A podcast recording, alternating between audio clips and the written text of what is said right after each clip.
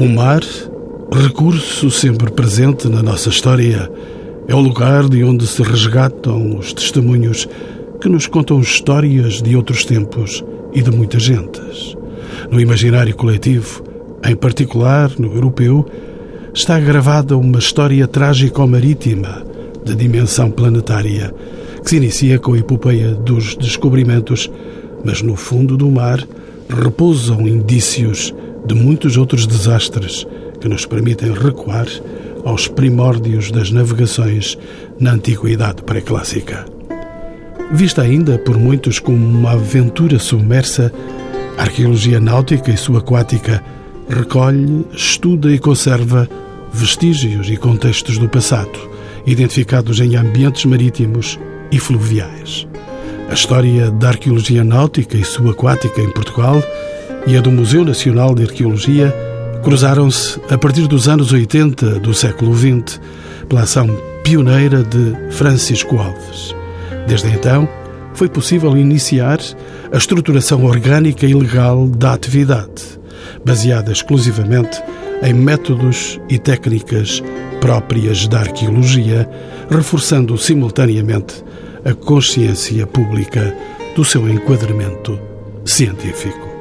Participam neste programa O Tempo Resgatado ao Mar, Jean-Yves Blot, arqueólogo náutico e subaquático, autor de escavações no navio São Pedro de Alcântara, em Peniche, Adolfo Silveira, doutorado em Arqueologia Naval, é o comissário científico da exposição, Manuela Fernandes, arquiteta da Direção-Geral do Património Cultural, museóloga da exposição, e António Carvalho, arqueólogo e diretor do Museu Nacional de Arqueologia, a quem pergunto pela oportunidade desta exposição relacionada com a arqueologia subaquática.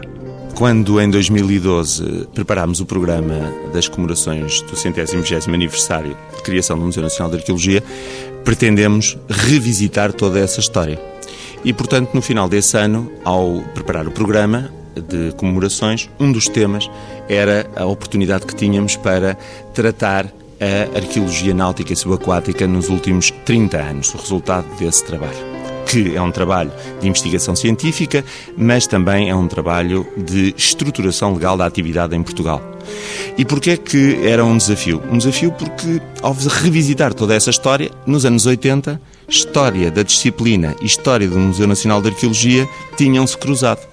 Porque o diretor desta casa, entre 1980 e 1996, Dr. Francisco Alves, é um homem que tem uma ação pioneira no domínio da investigação. E ao ser diretor do Museu Nacional de Arqueologia, digamos que trouxe para o Museu Nacional de Arqueologia essa linha de trabalho. Simultaneamente, o Museu Nacional de Arqueologia já tinha tido uma pequena experiência, digamos assim, episódica em 1959, quando outro diretor, o professor Manuel Heleno, ao fazer as escavações em Troia, tinha feito um mergulho, juntamente com uns arqueólogos na altura associados ao Centro Português de Arqueologia Subaquática. É um episódio, de qualquer forma, de forma sistemática, estruturada e com repercussão pública e orgânica, ocorre esse momento pioneiro e fundacional com o Dr. Francisco Alves.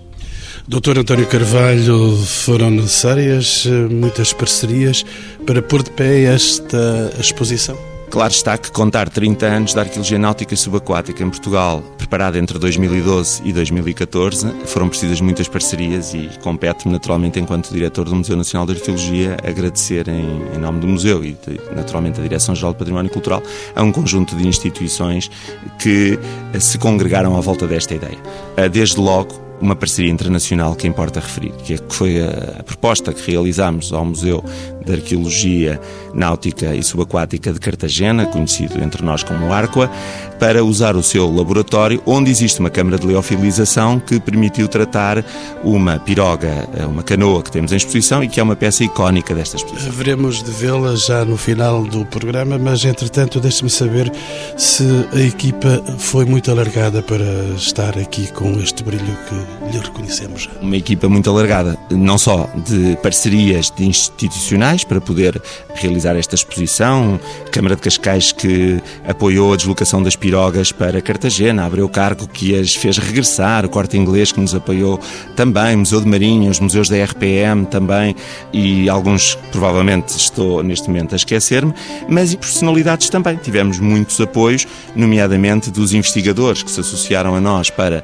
a realização desta exposição, nomeadamente com a produção de textos para um catálogo que eh, irá ultrapassar a dimensão de mero catálogo da exposição. É um livro de referência que faz um ponto de situação do estado da arte a 2014 e, naturalmente, outras individualidades que, no âmbito das suas áreas de intervenção, foram juntando, foram dando à exposição mais algum apoio. Estou a pensar, por exemplo, no professor António Candeias e com o seu grupo que produziu as radiografias de algumas das peças concrecionadas que o olhar humano não pode ver e que, através da radiografia, podemos ver o não visto, se assim me posso expressar.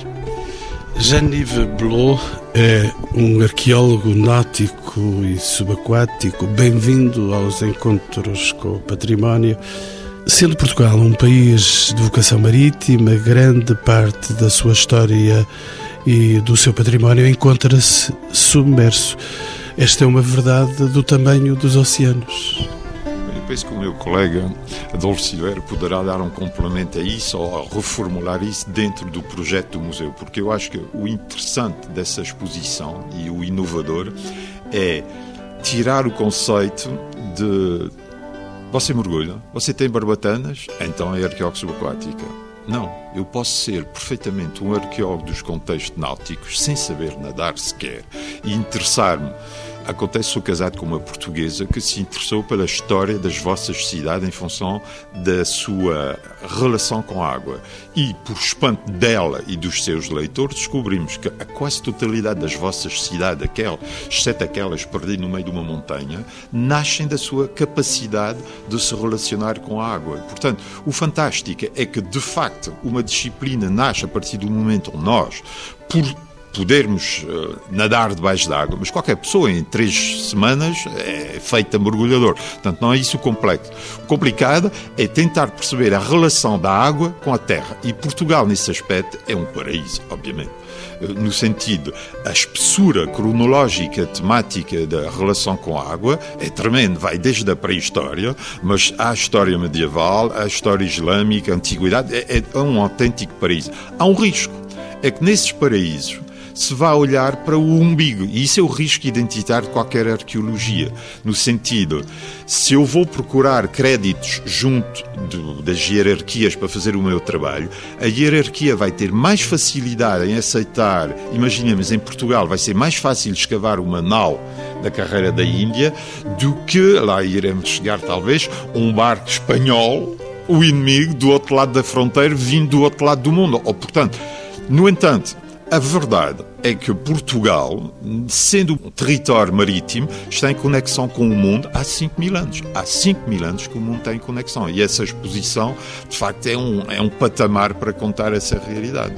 Professor eh, Adolfo Silveira, é arqueólogo, faz questão de se apresentar como tal e é o comissário desta exposição que está aqui patente no Museu de Arqueologia em Lisboa. Quantos naufrágios estão neste momento contabilizados na costa portuguesa? Esta é uma curiosidade que eu guardo há muito tempo. Existem efetivamente bastantes naufrágios assinalados, mas temos também muita informação que advém de fontes eh, documentais e outras informações que nos vão chegando através das pessoas que estão ligadas ao mar. Nós, efetivamente, em Portugal, temos uma carta arqueológica subaquática que está a ser desenvolvida pela Direção-Geral do Património Cultural e que conta com efetivos 1.800 sítios assinalados na costa. Naturalmente que existem muitas fontes que nos permitem ainda recorrer a outros sítios que naturalmente terão que ser também referenciados e comprovados pelas equipas da Direção-Geral do Património Cultural. Janive Blue, que tipo de informação nos fornecem os naufrágios? É verdade que Janive Blue teve as mãos dentro de um barco naufragado. É um barco naufragado não passa, digamos, dos restos de uma equipa humana que transportava materiais e, portanto, naufrágio, eu diria que o fenómeno é de tal maneira genérica. Eu lembro de um trabalho feito na costa de Peniche em que decidimos, optamos por começar a trabalhar debaixo de terra, literalmente, em torno da sepultura de catástrofe dos náufragos. Mas a verdade é que a grande surpresa, nós fizemos uma formação especial que durou anos, pouco em todo o lado, mas especialmente em França, uma equipa de três arqueólogos a partir deste museu, e o nosso espanto foi descobrir que, afinal, os corpos não estavam amontoados, como nós estávamos à espera, na nossa inexperiência, mas descobrimos uma cronologia na inumação. Quanto mais recente, no sentido, se o corpo tinha ficado pouco tempo debaixo do mar, estava enterrado profundamente, tipo mais de um metro e meio. Os corpos, à medida que vinham totalmente desfeitos pelo mar, portanto com um grande tempo de presença no mar, estavam praticamente a superfície. O nosso espanto, a população de Peniche começou-se a. Aliás, transformámos em espetáculo as nossas escavações por falta de recurso. Li numa Bíblia qualquer. Ei, se você tiver problema, seja imaginativo. É o Mortimer Wheeler, num livro chamado Archaeology from the Earth. Abrimos o estaleiro ao público. E umas senhoras vestidas de preto deram-nos uma lição de arqueologia. A dizer, estou a falar das viúvas.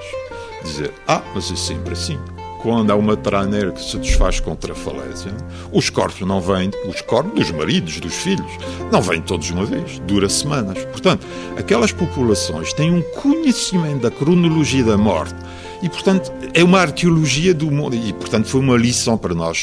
Eu diria, se hoje formasse arqueólogos, aliás, tenho a obrigação de formar alguns, mas uh, iria ser mergulhá-los, quer dizer, fazer uma imersão no conhecimento que as populações têm desse tipo de relacionamento, que não está nos livros e a universidade ainda não chegou lá, mas há de chegar.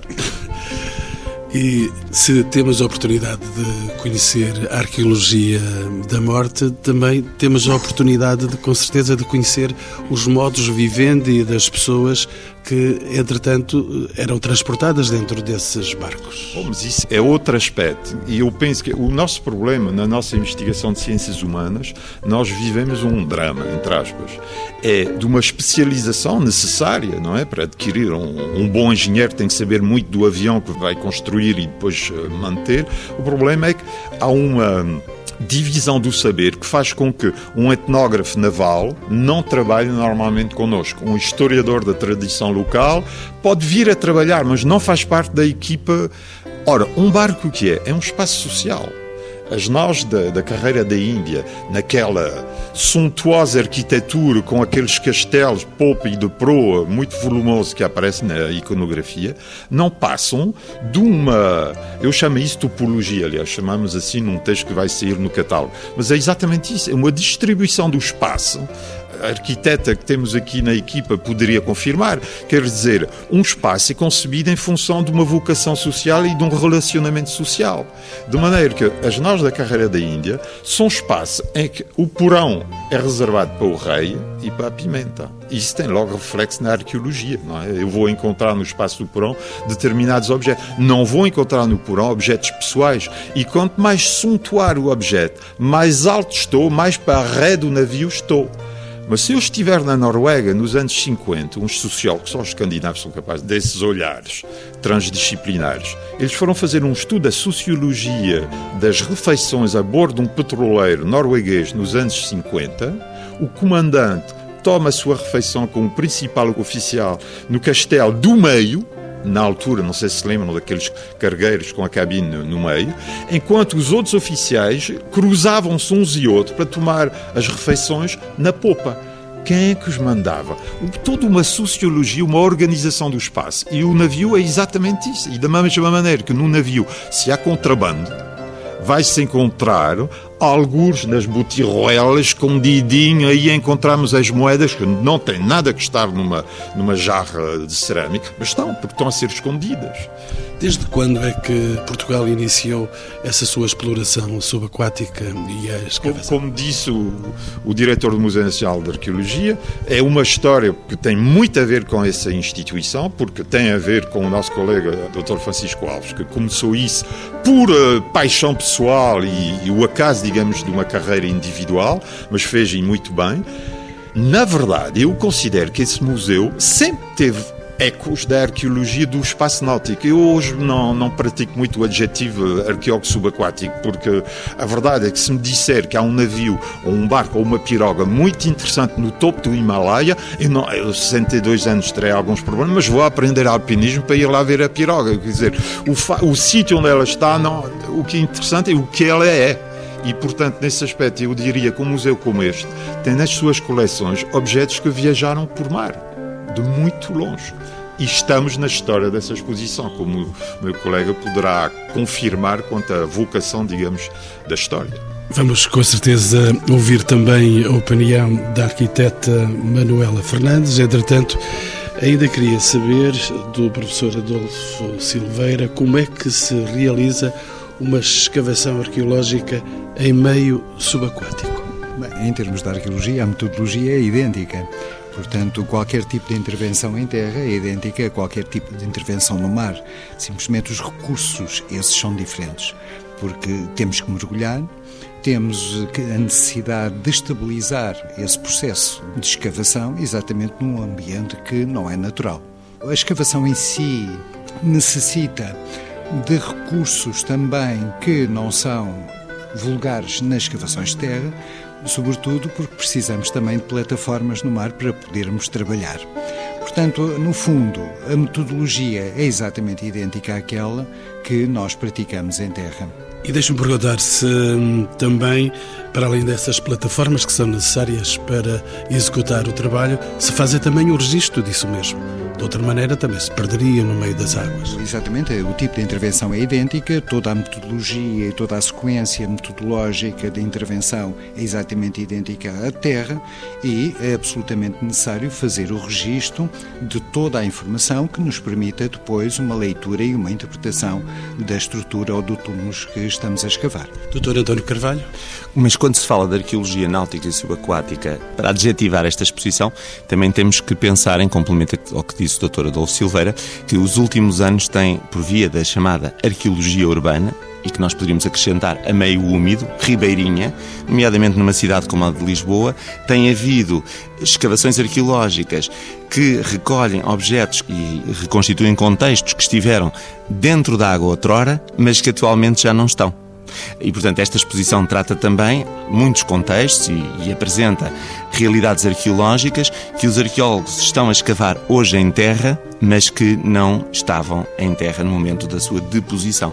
Por exemplo, a questão do, de tudo aquilo que tem a ver com a zona envolvente do Caixo de Dré, do Terreiro do Passo e todas estas áreas do, em época romana, por exemplo, áreas que eram de, de cais, de porto, áreas eh, estavam banhadas pela água. E nós vamos ver isso de certeza no final deste programa. Entretanto, professor Adolfo Silveira, o que é que se mostra de facto nesta exposição? O que se mostra aqui está relacionado com os trabalhos arqueológicos desenvolvidos desde os anos 80 como os meus colegas afirmaram, portanto, foi desde essa altura que se começaram a iniciar as intervenções arqueológicas. Ora, esta exposição exatamente contempla todas as intervenções, ou pelo menos as principais intervenções que foram feitas desde essa altura, num percurso ou numa linha sequencial cronológica. A unidade, eh, em termos da exposição, é o sítio arqueológico, portanto, o artefacto aqui não é o objeto principal. O objeto principal é o contexto, é o sítio arqueológico que está associado a vários objetos que são o resultado das intervenções. Nós temos aqui, iniciamos num percurso a exposição desde o pré-romano, praticamente até ao contemporâneo, não é? Portanto, nós temos aqui é, testemunhos de intervenções ou de sítios arqueológicos que datam da Segunda Guerra Mundial, 1942. Portanto, houve uma grande preocupação de definir esta exposição como unidades e sítios arqueológicos e exatamente num percurso para poder ser de forma mais perceptível entendida pelos nossos visitantes. Distribuído este percurso por vários núcleos? Distribuído por vários núcleos que vão desde o pré-romano ao romano, passando pelo medieval, o moderno e depois eh, nós temos ainda alguns sítios de grande incidência, sobretudo do século XVIII. Sr. Professor, ia contar sempre histórias? sempre histórias, sempre histórias, porque a arqueologia leva-nos imediatamente à interpretação. Portanto, a leitura que fazemos dos contextos leva-nos à interpretação. E essa interpretação também contamos histórias a partir dessa interpretação, histórias verídicas ou pelo menos eh, histórias eh, lógicas que são o resultado da nossa investigação. Arquiteta Manuela Fernandes, bem-vinda também aos Encontros com o Património. Quais são os maiores desafios que se colocaram à concepção do espaço museológico desta exposição? A sua especialidade é tocar as exposições. Esta é da sua responsabilidade. Ora bem, esta exposição foi um enorme desafio. Vamos transformar isso em números. Temos a apresentação de 336 objetos de vários vídeos e de um número significativo de textos e de informação escrita, fundamentais para a percepção destas histórias que o Dr. Adolfo Silveira falava. E temos uma sala de 230 metros quadrados. Portanto, o grande desafio foi articular todas estas variáveis e contar uma história e criar aqui emoções nos visitantes. Um discurso museográfico também, esse? Sim.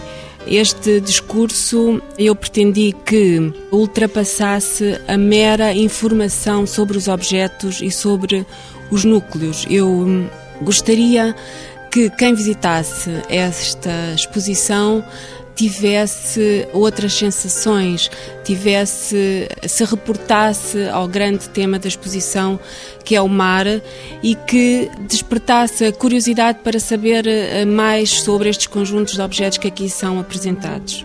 Nós vamos já e, e estou a fazer pela terceira vez essa promessa de visitarmos a exposição. Entretanto, António Carvalho é o, o diretor deste museu de Arqueologia Nacional, aqui situado nos Jerónimos, houve uma estratégia alargada de divulgação dos conteúdos associados a esta exposição. Isso foi muito cuidado por si, tanto quanto sei. Sim, houve. Esta exposição é uma exposição que eu poderia utilizar esta expressão que me é útil neste momento, inclusiva. Ou seja, foram ditas aqui várias questões que eu gostaria de sintetizar e que permitem enquadrar toda a resposta à sua pergunta. Em primeiro lugar, esta exposição visa fazer um ponto de situação reconstituindo contextos. Cruzaram-se disciplina e museu, nos anos 80. A arqueologia náutica e subaquática desenvolveu-se muito. Já especifiquei a questão das equipas que atualmente, por via da arqueologia urbana, intervêm em Lisboa e noutras cidades portuárias portuguesas. E, portanto, trouxemos essa comunidade arqueológica para a exposição, quer por via do diálogo para a construção do programa da exposição pelo Comissário Científico, mas também para os convocar e os convidar no sentido de nos prepararem textos sobre esses sítios arqueológicos. Alguns célebres, como aquele que há pouco o professor Jean-Yves Belot referia, ou outros mais recentes e que não são do conhecimento do grande público. A exposição, desse ponto de vista, tem e apresenta, conta histórias naturalmente, mas apresenta um conjunto de materiais arqueológicos, foram ditos, 336. 30% destes objetos nunca foram vistos em exposição em Portugal, mas no que diz respeito, por exemplo, aos materiais orgânicos, nomeadamente as madeiras, estamos a falar de um conjunto que nunca foi visto e que foi tratado propositadamente, foi tratado do ponto de vista da conservação e restauro, propositadamente para esta exposição. E depois congregar pessoas, congregar meios para, no atual momento, conseguir fazer esta exposição que é extremamente apelativa e que leva o visitante para um elemento que está presente na nossa história coletiva desde sempre, desde, como foi dito, desde a pré-história, que é o mar, mas que é um ambiente inacessível à maioria das pessoas. Portanto, o fundo do mar é um espaço, é um ambiente onde se conservam os vestígios arqueológicos, o mar também se conserva, se faz salvaguarda, conserva para nós esses vestígios arqueológicos, mas ao qual não se pode aceder facilmente. E, portanto, esta exposição traz esses espaços, reconstituindo-os, para que o visitante possa perceber a ciência, possa perceber que não é uma aventura submersa, que é uma ciência, arqueologia náutica e subaquática, que tem regras, que a questão da conservação é fundamental e por isso trabalhamos com muitos conservadores restauradores para fazer esse trabalho e associamos um conjunto de instituições que vão fazer com que esta exposição perdure para além do ciclo de vida útil. E aí não posso deixar de referir e enfatizar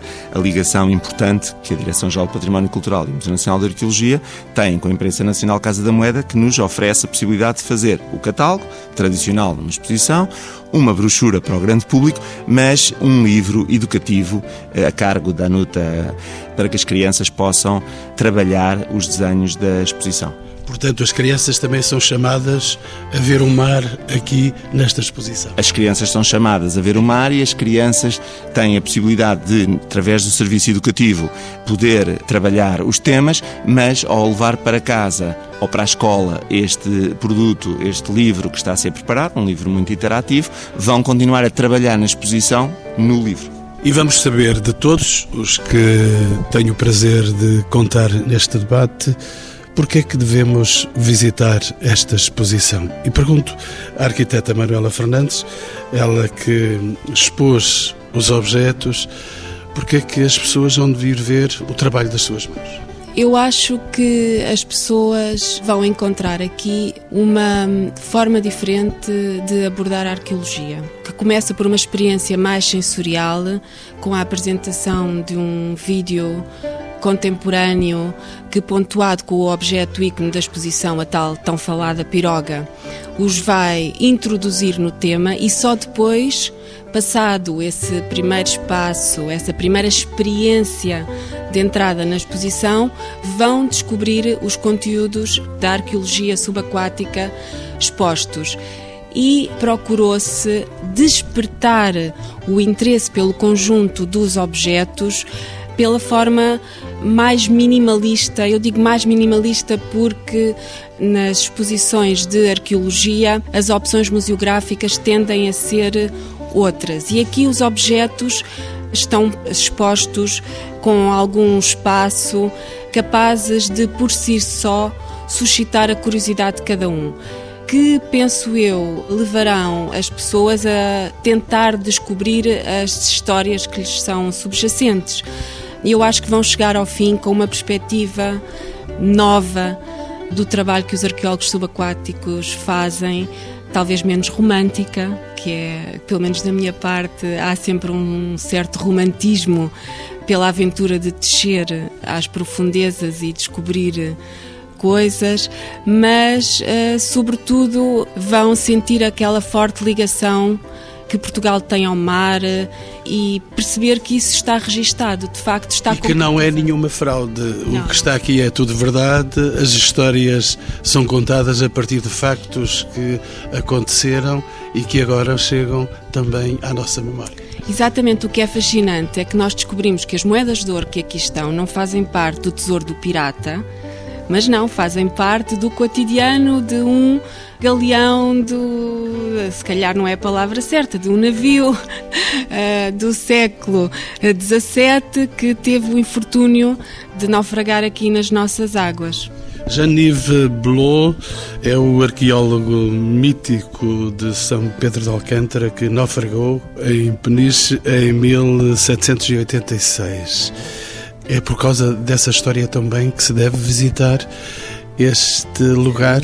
Muitas histórias. Eu penso que é a história de uma nave espacial que cai num jardim que não tem nada a ver com a nave espacial, mas afinal tem tudo a ver nos ecos que a nave espacial vai deixar na Terra. Portanto, a história de Peniche realmente foi completamente alterada. Mas eu penso que há muitos São Pedro de Alcântara. A única diferença, e isso é de facto, sem olharmos para os nossos umbigos, o que a exposição conta é o acaso de um final de guerra em que uma acumulação tremenda, estúpida, maluca em termos económicos se faz e de repente um Estado, um país vai pôr tudo a bordo de um só navio. Acontece se nós formos ver, talvez uma vez por século, eu tratei a mesma história, na vossa história, a propósito em 1627, nesse caso de uma acumulação tremenda em duas naus, contado por Francisco Manuel Mel, num texto mágico da vossa literatura barroca, é panáfora trágica, mas é muito raro. Acontece também no final da Primeira Guerra Mundial, onde, digamos, na loucura da festa de um fim de guerra, os armadores vão violar as regras mais básicas e o São Pedro Alcante, se formos em Espanha consultar os documentos, é citado assim: é isto aconteceu que nunca mais venha a acontecer. Meter tanta gente, tanto digamos, em valores, mas sobretudo em densidade social e humana, estamos a falar de preços políticos. Temos aqui o objeto, para mim, raro, não vale um tostão em termos de material, vale tudo em termos de história. É uma grilheta, parece, os marinheiros veem, isso é o que é? Uma manilha de um barco? Não, não, é um cadeado. Sim, é um cadeado para a liberdade humana, que foi posto à perna de um, da tíbia de um preso político, portanto, de origem uh, americana. Não se pode dizer índio, se nós falarmos aos antropólogos americanos de índio. Índios! Índios da Índia! Nós outros somos americanos, pronto, americanos. E é verdade, portanto, é exatamente isso. É uma sociedade inteira que vem, nesse caso para Portugal, mas ia para a Espanha. E porquê que acaba aqui? Por um acaso, de um erro de navegação, de um mapa mal feito em termos de, de latitude e longitude, mas sobretudo digamos, uma inércia de um comandante que vai seguir uma rota, sim, um caminho cauteloso ao longo da costa portuguesa, porque a guerra dos anos anteriores impunha esse tipo de navegação, mas o homem podia ter navegado diretamente para Cádiz. Portanto, um acaso, se queremos, mas que mudou. A prova é que hoje está aqui em Portugal. Pode-vos acontecer que o governo de Madrid, numa outra geração, venha a reclamar esses bens, mas isso Bruxelas a decidir quem é que tem razão. António Carvalho, sempre arqueólogo, sempre historiador. Sim, mas também sempre preocupado com passar a mensagem para os públicos e para os não públicos, aqueles que importa cativar para as nossas instituições e convidar a vir ver estes museus nacionais, que são pilares da sociedade, pilares de cidadania, espaços de liberdade e de formação cívica. Eu gostaria de referir relativamente ao que disse o Jean-Yves, algo que me parece extremamente relevante, porque ele estava a referir das instituições comunitárias, referiu-se a Bruxelas. Quando se fala, por exemplo, da extensão da plataforma continental portuguesa, deve-se pensar também que este património arqueológico subaquático ao estender a plataforma continental, temos que ter um programa para a sua conservação, para a sua salvaguarda, para a sua proteção.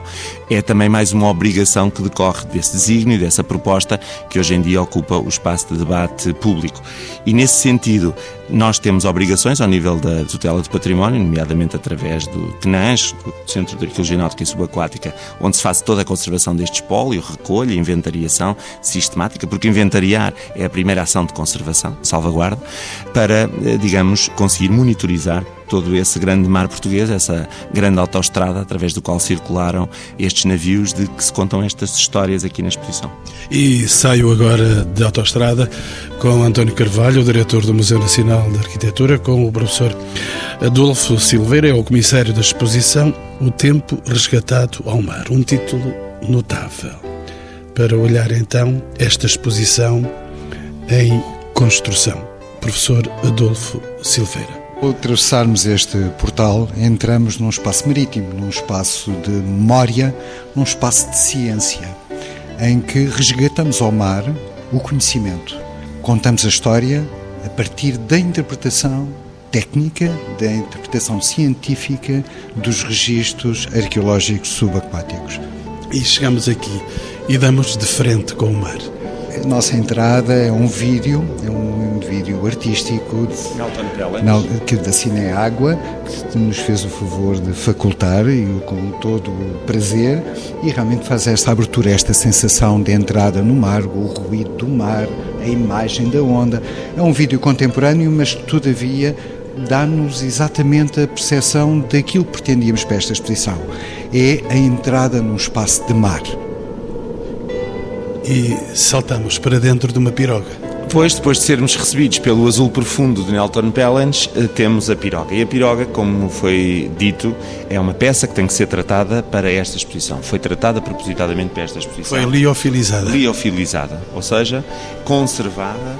Para tal é utilizada uma câmara que vai resgatar o PEG, que é a substância que preenche todo o espaço da madeira, passando de uma solução aquosa sólida para o estado gasoso, sem passar pelo estado líquido, de modo que esta peça fica conservada. E, portanto, a exposição teve um programa de conservação internacional no Museu de Cartagena e não conservamos só esta Piroga 2, conservamos também a Piroga 1, que não está em exposição, mas que no âmbito do mesmo programa foi possível fazer, no âmbito desta cooperação internacional, e um conjunto de outras peças de madeira que se podem ver na exposição. Queria acrescentar que esta Piroga é do século IX E o procedimento construtivo. Tem 12 séculos. 12 séculos. Todavia, o procedimento construtivo, a forma de lhe dar, o procedimento de lhe dar forma já é tradicional e já remonta à Idade do Bronze. Seguimos pela direita para começarmos a ver elementos de cerâmica. Sim, este primeiro espaço simula a carga do navio romano, eh, sugere o interior do porão do navio romano com um conjunto de ânforas datadas entre o século I a.C. e o século II depois de Cristo. Nas nossas costas, algumas moedas. Nas nossas costas, algumas moedas. Nós estamos aqui numa área representativa de um espaço do pré-romano e do romano. Os achados pré-romanos são pouco significativos. Todavia, ainda na costa portuguesa, porque ainda não foram identificados. Esta área é uma área de interesse, sobretudo, uh, sob o ponto de vista didático, porque demonstra como o nosso diretor acabou de dizer, demonstra o modelo ou a forma como eh, os contentores, que eram as ânforas, com os vários conteúdos diversificados, eram transportados a bordo. E daí estar esta vitrine numa forma de um perfil de, de um navio. Depois temos aqui eh, umas outras peças de maior interesse, que são os cepos de âncora, portanto a parte superior da haste da âncora e uma das peças muito originais, que existem duas em território português, que é o colar que faz o fecho das unhas da ânfora. Entramos num espaço medieval moderno, com uh, representativa de escavações que foram feitas na zona da Ria de Aveiro, que são várias estruturas de grande importância do ponto de vista científico. Trata-se de um carregamento de loiça, em que vemos aqui várias formas que ainda hoje podem ser modelos muito contemporâneos, não é? E são produzidas tradicionalmente. Vendem-se nas feiras do país? Feiras. Houve, todavia, a preocupação de mostrar em algumas dessas peças ainda algumas concussões, as cracas, etc., para dar a noção ao público que nos visita de, da forma como encontramos os objetos, os artefactos no fundo do mar. Professor Adolfo, vejo aqui uma coisa muito curiosa. Nozes e castanhas. É do fundo do mar. Do fundo do mar. Acontece que eh, alguns objetos orgânicos que são depressíveis noutros terrenos, sobretudo em terra, no mar têm outras condições de conservação e daí nos chegar realmente alguns objetos que frequentemente não nos chegam nas escavações de terra.